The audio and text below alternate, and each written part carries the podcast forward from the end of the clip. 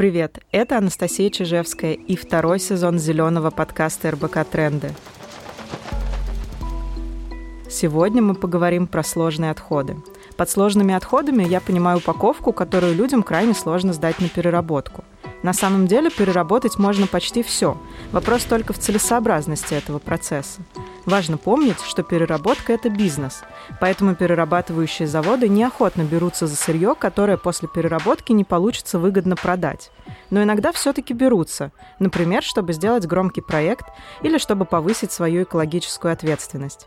Поэтому порой встречаются проекты, которые принимают на переработку что-то нестандартное, например, металлизированные пакетики от чипсов. Перед тем, как мы начнем обсуждение, я прошу наших слушателей мысленно провести границу между стандартными отходами, которые принимают на переработку практически везде, и нестандартными отходами, которые хоть и могут приниматься некоторыми экоцентрами, но все равно остаются сложными для переработки отходами. Обычно к сложным отходам относят всю многослойную упаковку. Например, те самые металлизированные пачки от чипсов и обертки от шоколадок. Снаружи у них пластик, а внутри металлическое напыление – еще сложны в переработке составные материалы, как, например, пшикалки-пульверизаторы на бутылках от средства для мытья стекол. Они состоят из нескольких пластиковых деталей, внутри которых спрятана металлическая пружина. На таких упаковках обычно стоит маркировка с буквой C с дробью, например, C дробь PAP или C дробь PP, что означает композитный или многосоставной материал. Все дело в том, что композитные многослойные материалы сложно разделять, для этого нужно специальное оборудование и отдельный технологический процесс. Поэтому такие отходы и считаются сложными – и о них мы сегодня и поговорим. У нас в гостях Ольга Иванова, директор по устойчивому развитию компании «Тетрапак». Ольга, приветствую вас и благодарю за решение прийти в выпуск с такой непростой темой. Добрый день, да. Рада рассказать э, э, и ответить на, наверное, наиболее волнующие зрителей вопросы. Перед тем, как начать, я бы хотела сказать пару слов про саму упаковку Тетрапак, чтобы все наши слушатели понимали, о чем идет речь. Тетрапак — это такие картонные коробки, в которых чаще всего продают сок и молоко. Но чтобы упаковка не размокала от жидкости, она делается не только из картона. Внутри у нее еще несколько слоев из алюминия и пластика, которые делают упаковку прочной и долго сохраняют напиток свежим. Но, с другой стороны, минус такой упаковки в том, что ее не просто перерабатывать, потому что эти слои из разных материалов надо как-то разделить. И на самом деле тетрапак чуть ли не единственный композитный материал, который принимают на переработку. Говорят, что это стало возможным только благодаря инвестициям компании Тетрапак в технологию переработки и инфраструктуру. Ольга, расскажите, пожалуйста, правда ли это и как это работает? А, ну, могу сказать, что вы, наверное, сейчас имеете в виду самый крупный проект и площадку по переработке, которая стартовала в прошлом году, в том числе при нашей финансовой поддержке и нашем финансовом участии. Но это партнерский проект, тем не менее, там есть свой инвестор. Это переработчик, это та компания, которая сейчас занимается а, переработкой картонной упаковки для молока и сока в Липецке, ЛПАК. А, но если говорить немного шире, это не единственный переработчик. Переработчиков в России 4. И если говорить о хронологии, то первый возник в 2009, второй в 2014, потом в 2017, и вот э, самый громкий проект э, прошлого года ЛПАК. А, Почему вы стали инвестировать в переработку и повлияла ли на это озабоченность общественности по поводу экологичности? Ну, на самом деле развитие технологий по переработке, содействие сбору и переработке упаковки – это, в общем-то, часть нашей экологической стратегии. Мы, как большая глобальная компания, имеем стратегические цели в области устойчивого развития. Одна из них – это переработка потребительской упаковки. Да? И мы это делаем не только здесь, в России, мы это делаем по всему миру. Мы часто софинансируем проекты, либо соединяем звенья цепочки между собой, чтобы соединить там ритейл, потребителей, не знаю, какой-то научный сектор, переработчиков в некую такую единую цепь. А если говорить о России, то я бы сказала так, что тема обращения с отходами, она сейчас э, только развивающаяся да, в нашей стране. Если брать э, европейские страны, у них э, упаковочная директива существует более 30 лет. То есть люди 30 лет учатся обращаться с отходами, сортировать их по фракциям, раскладывать по контейнерам и перерабатывать.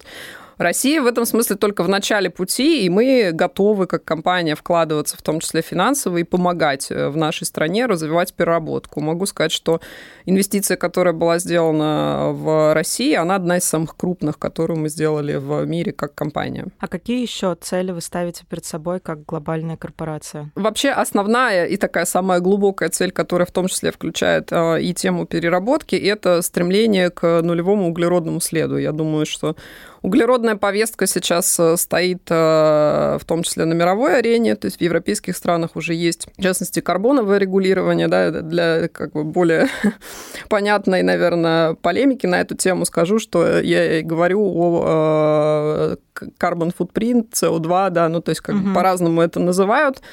А, но, тем не менее, каждая компания оставляет некий экологический след, да, когда она что-то производит, что-то выпускает. Конечно, тема обращения с отходами, она тоже туда входит, но в данном случае подразумевается вся цепочка, то есть от сырья до так называемого окончания жизни, да, там товара. Если речь идет о нашей пачке, то это от леса, э, пленки, фольги до того, как продукт был переработан там в гофрокоробку или в ручку или еще во что-то.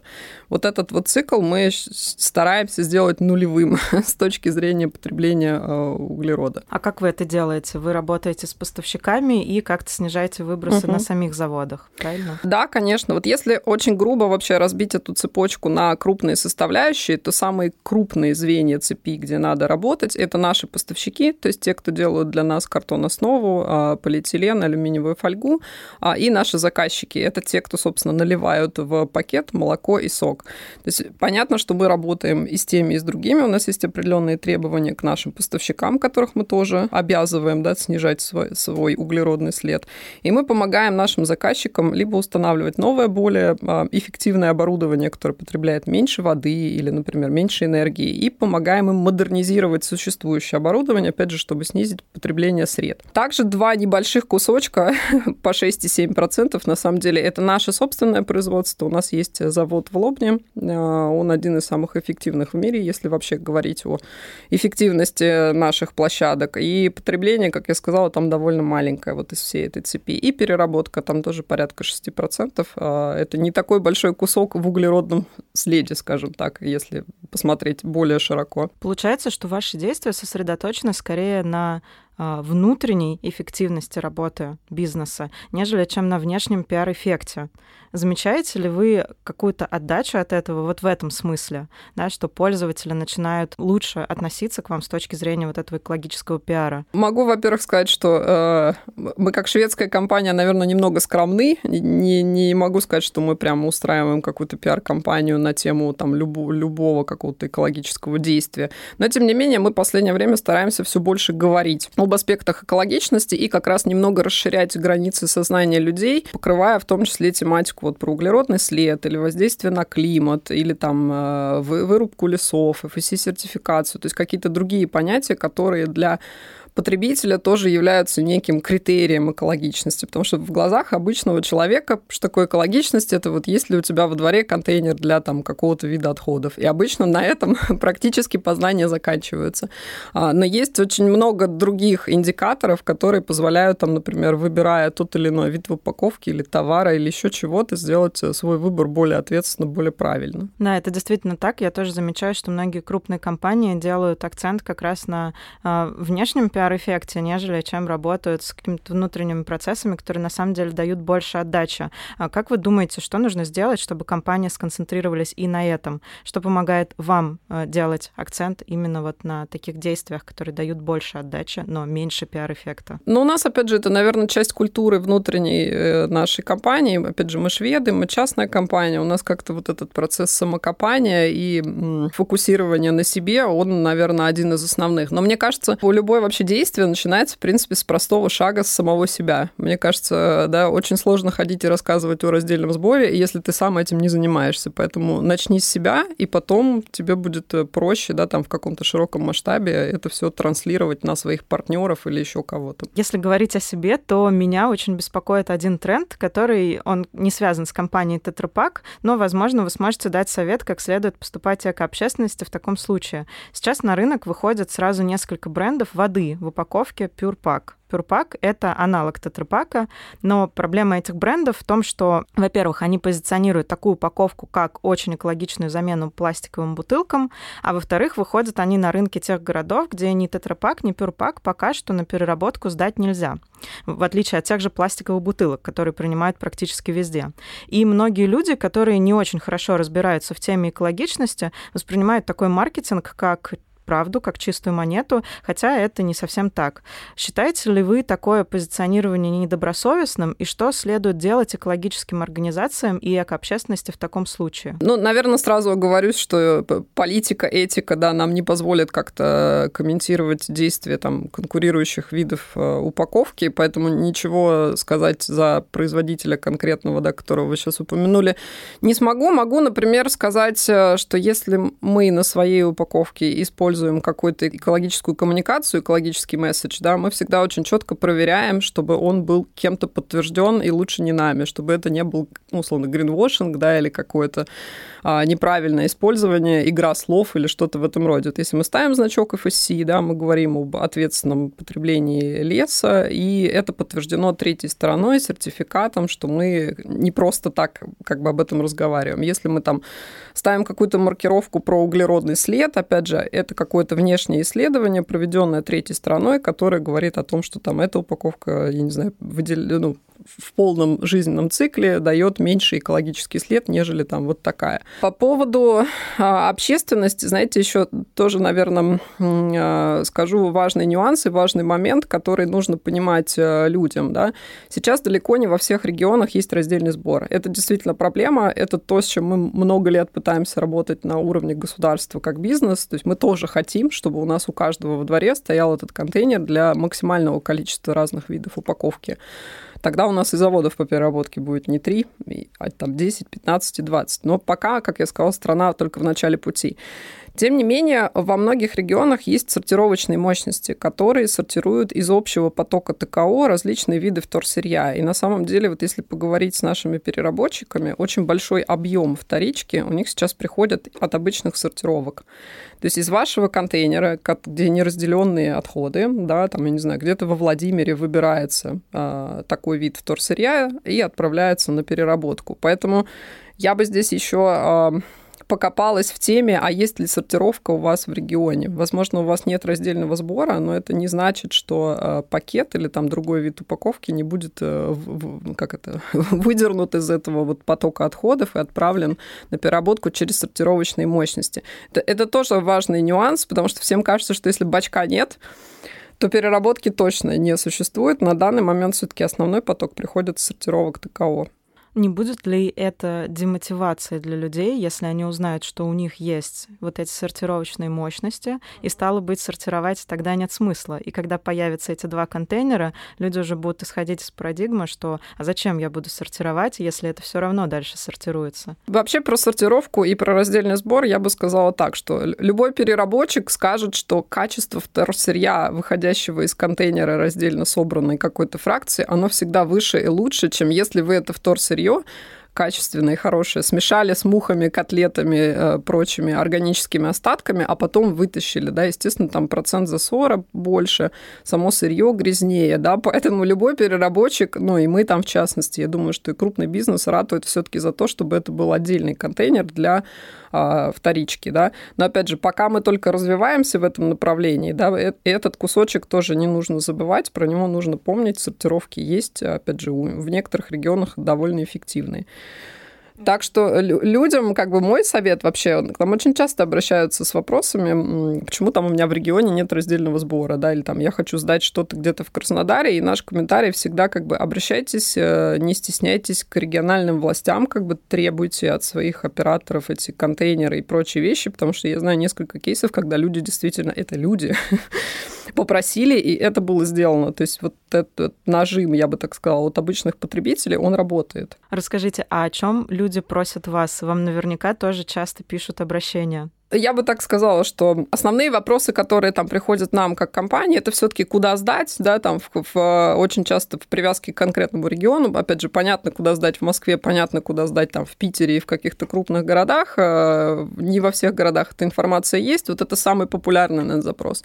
Второй запрос, который к нам часто приходит, это где переработчики, а что делают э, из переработанной упаковки, как бы и а, опять же, есть их список, есть несколько публичных видео, где можно посмотреть, э, как выглядят переработчики в России. Есть небольшой такой, как сказать, стрим э, вопросов, приходящих от различных регионов или рекоператоров формата, а вот я хочу заняться переработкой там у себя в Хабаровске, посоветуйте там производители оборудования или там, я не знаю, что можно сделать из такого вида упаковки, кому можно продать, например, свое а, свой продукт потом. Ну, вот, наверное, самые три такие популярные их вопроса, которые нам приходят. Мне, кстати, тоже очень часто задают вопрос, куда сдать тетрапак в регионах. Ну, пишут про разные города. Есть ли у вас какая-то база или информационный сайт, где можно посмотреть пункты приема? Про пункты приема, мне кажется, это такой острый вопрос вообще для всех, потому что, естественно, у нас э, такой карты нет. Более того, мы же не являемся обладателями пунктов, да. А над чем мы сейчас работаем вместе с коллегами по цеху, э, с рекоператорами, в частности, по Москве, хотя бы э, финализировать какую-то общую платформу для там, Москвы, потому что очень часто у рекоператоров на отдельных сайтах есть там пункты приема в Москве в таком-то районе или пункты приема в Ижевске, вот э, там у рекоператора и так далее, но они нигде не синхронизированы в некую единую карту. Мне кажется, не секрет, что многие долгое время пользовали Recycle Map, ну, который довольно, как сказать, раскрученный, да, как ресурсы. Там были в том том числе а, пункты приема по нашему виду тары. Вот э, вопрос, как сделать эту единую платформу еще и для всех, э, наверное, видов упаковки, потому что будет странно, если у нас на сайте будет по нашему виду, у какого-то производителя, не знаю, только по стеклу, и бедный потребитель будет бегать как бы между площадками, чтобы понять, куда ему сдать, э, там, не знаю, стекло, куда сдать тропак, куда сдать там пластик и что-то. То есть должна быть какая-то единая, не знаю, национальная платформа. Надо думать, с кем ее можно как вариант создать. А вы упомянули, что вас часто спрашивают, что делают из переработанной упаковки тетрапак. Расскажите, пожалуйста, какой конечный продукт? Давайте, прежде чем как бы к продуктам, тогда начнем э, с технологий. На самом деле, самая классическая технология и самый классический продукт, который производит из переработанной упаковки, это гофротара. Тоже частый вопрос, который э, к нам приходит, можно ли сделать из тетрапака тетрапак? Ответ пока нельзя. Э, и там есть в том числе гигиенические ограничения, не позволяющие из упаковки контактирующий с пищевым продуктом, сделать э, ну, аналогичную упаковку, контактирующую с пищевым продуктом. Но, в принципе, глобально мы над, над этой темой работаем, чтобы можно было использовать э, вторсырье в каких-то определенных слоях, например, упаковки. Поскольку из тетрапака тетрапак сделать нельзя, но из него можно сделать другой вид э, тары, да, в частности, вторичную упаковку, гофроящик. И классическая технология переработки – это технология, повторяющая процесс переработки макулатуры. Кстати, это тоже очень частый вопрос. А тетрапак это макулатура или не макулатура? Вот э, могу сказать, что это макулатура. Если вы откроете ГОСТ, э, макулатура у нас гостирована в стране, да, и почитаете описание марки МС-11В, ламинированный картон, это он.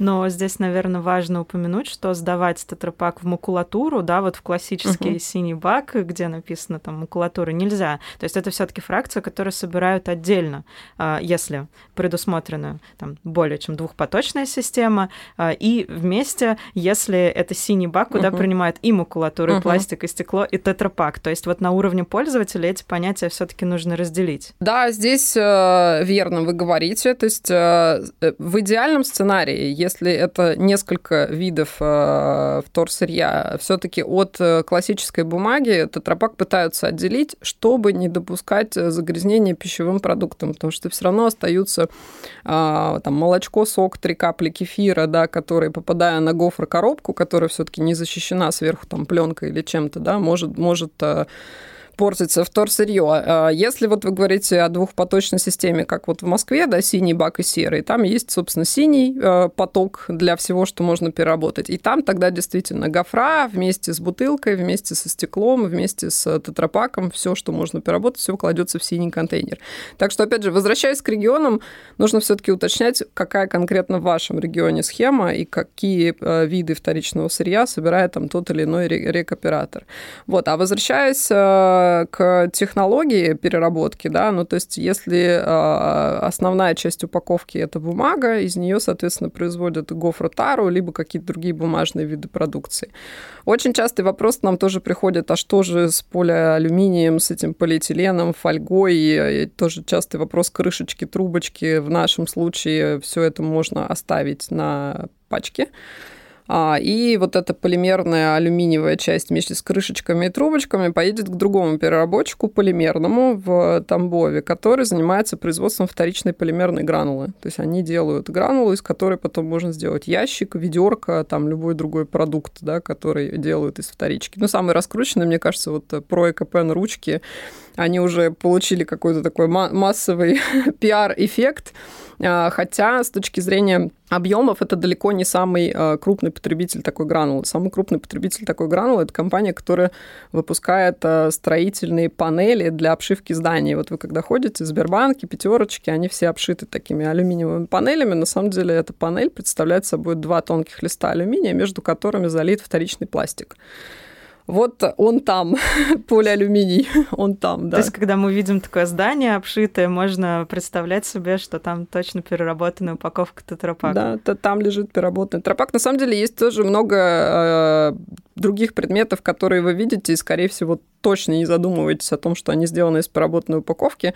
В частности, вот один из переработчиков в России производит э, дорожную добавку на основе целлюлозы. В общем-то, тоже это не какой-то уникальный продукт. При укладке асфальта очень часто используют целлюлозные добавки для того, чтобы у вас битум не тонул в толще, да асфальта. Собственно, вот э, переработчик научился кушать в нашем случае упаковку целиком, причем вместе с полимером и вместе с алюминиевой фольгой они делают дорожную добавку. Только, например, э, часть Питерской кольцевой дороги уложена с такой добавкой.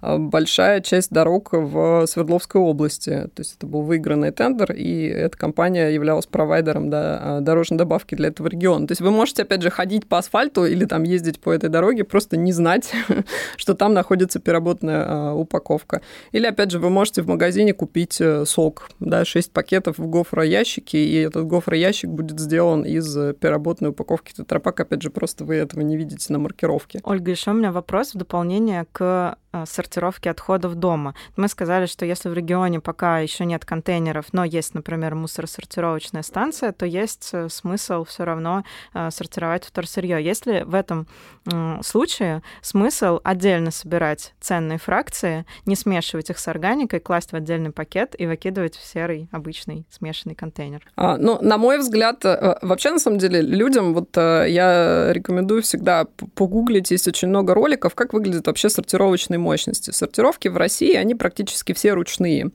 Поэтому у меня всегда общая рекомендация примерно следующего содержания. То есть если вы хотите в целом облегчить труд э, людей, работающих на сортировке, и дать более качественное вторсырье компаниям, которые занимаются переработкой, вот то, что вы сказали, отделение да, э, чистых фракций и укладывание их в отдельный пакет, это прям вот правильное направление. Точно так же, как есть несколько других рекомендаций. Там попробуйте максимально сплющить все, что вы можете сплющить. Все свои баночки, бутылочки, вот пакет, в частности, молочный, оторвите у него ушки, как бы сложите его. Как минимум вы будете реже выбрасывать мусор. Ну, как максимум человек, который будет стоять на сортировочной линии, он сможет больше отобрать вот таких вот сплюснутых а, вещей. Еще тоже рекомендации попробуйте разделить э, какую-то, может быть, сложную тару на кусочки. То есть, если у вас есть гофроящик, обмотанный пленкой, отделите пленку от гофроящика, и вы просто повысите вероятность того, что он будет отобран на сортировке и далее передан в переработку. Потому что иначе человек просто увидит нечто, замотанное в пленку, и, скорее всего, оно просто проедет мимо него по ленте. В общем, ну, мне кажется, это такие как бы базовые принципы, просто вот для того, чтобы немножко помочь следующему звену цепочки после тебя, да, то есть... Но это очень важные принципы, потому что люди, у которых во дворе пока нет двух контейнеров, они об этом просто не думают, то есть на этом ставится точка. Все, у меня во дворе раздельного сбора нет, значит, делать я ничего не буду. И вот то, что вы перечислили, это на самом деле очень важно и может повысить экологическую ответственность человека, даже если он как бы не сортирует отходы. Да, да, согласна. Вот я говорю, я всем практически рекомендую залезть, посмотреть ролики, как выглядит сортировка. После того, как вы это увидите, увидите, будет немного понятнее, что от чего лучше отделить, да, потому что это общая лента, из которой человек э, с определенной скоростью должен выбирать, да, там какие-то с очень быстрой скоростью. Да, да, да. То есть чем более это все будет разделено, не склеено между собой и компактно сложено, тем больше вероятность того, что он это действительно с этой ленты отберет. Спасибо большое. Мне было очень интересно узнать, что из тетрапака делает так много полезного, в том числе очень яркий пример с кольцевой дорогой в Санкт-Петербурге. Буду его использовать. И э, у меня последний вопрос к вам, как к нашему гостю. Это вопрос, который мы задаем всем нашим гостям. Ольга, расскажите, пожалуйста, что самого радикального делаете для экологии лично вы? Я над этим вопросом так, э, как сказать, э, думаю, поскольку я не совсем эколог по профайлу изначальному, да, я бы сказала, что самое радикальное, что я сделала в своей жизни, это, наверное, сменила профессию 6,5 лет назад, то есть по своему образованию и по своим предыдущим позициям я а, все-таки всегда относилась к производителям а, товаров. То есть вообще я инженер-технолог по пиву и напиткам, если говорить очень просто. И все свое предыдущее карьерное время я работала по основному а, своему образованию. В общем-то, это была непреднамеренная случайность моего перехода в секцию экологии, но мне кажется, это было очень правильное такое начинание, потому что в душе глубоко мне всегда эта тема нравилась, меня тянуло как бы вот к такой тематике, опять же, в более широком масштабе. То есть раньше я работала на предприятиях и занималась в том числе проектами по сохранению воды, энергии. То есть это тоже про экологию, но немного в другой ипостаси. Сейчас вот последние шесть с половиной лет а, я занимаюсь э, в большей степени тематикой обращения с отходами, законодательством на эту тему. И, ну, мне кажется, это точно был правильный выбор. И как а, ответственного человека и как уже, наверное, теперь профессионала в этой э, теме и области. Ну а если очень узко сказать, у меня дома есть несколько смертных грехов. Для всех, кто бывает у меня в гостях, так вот один из смертных грехов это как раз не сплющить пачечку, пакет и попробовать положить это в неправильный контейнер. То есть это карается. Вот второе это как раз это прийти с картонным чем-то, но а, не моего бренда. То есть купить что-то в Сиге или в Лопаке, это все. Третье положить, ну, в принципе, отходы не в ту мусорку, скажем так. У меня уже более-менее все привыкли, даже пластик народ уже научился немножко, как сказать, отличать, что вот эта баночка, да, а это нет, потому что по первости все, конечно, просто там кидали мне все подряд в разные мусорки, и я потом сидела это все разгребала. Mm-hmm. Сейчас да. уже так привыкли. А, очень интересно про смертные грехи от Ольги Ивановой. Я думаю, что теперь а, у наших слушателей будут возникать некоторые ассоциации, когда они будут плющить пакетики тетрапак. Большое спасибо, что поделились вашими знаниями. А, я рада, что вы пришли в эту профессию и много делаете для отрасли. В следующем выпуске мы обсудим, почему переработка не решит наших проблем и что нужно делать, чтобы действительно помочь планете. Так что подписывайтесь на наш подкаст, ставьте оценки и пишите комментарии. До встречи в следующем эпизоде.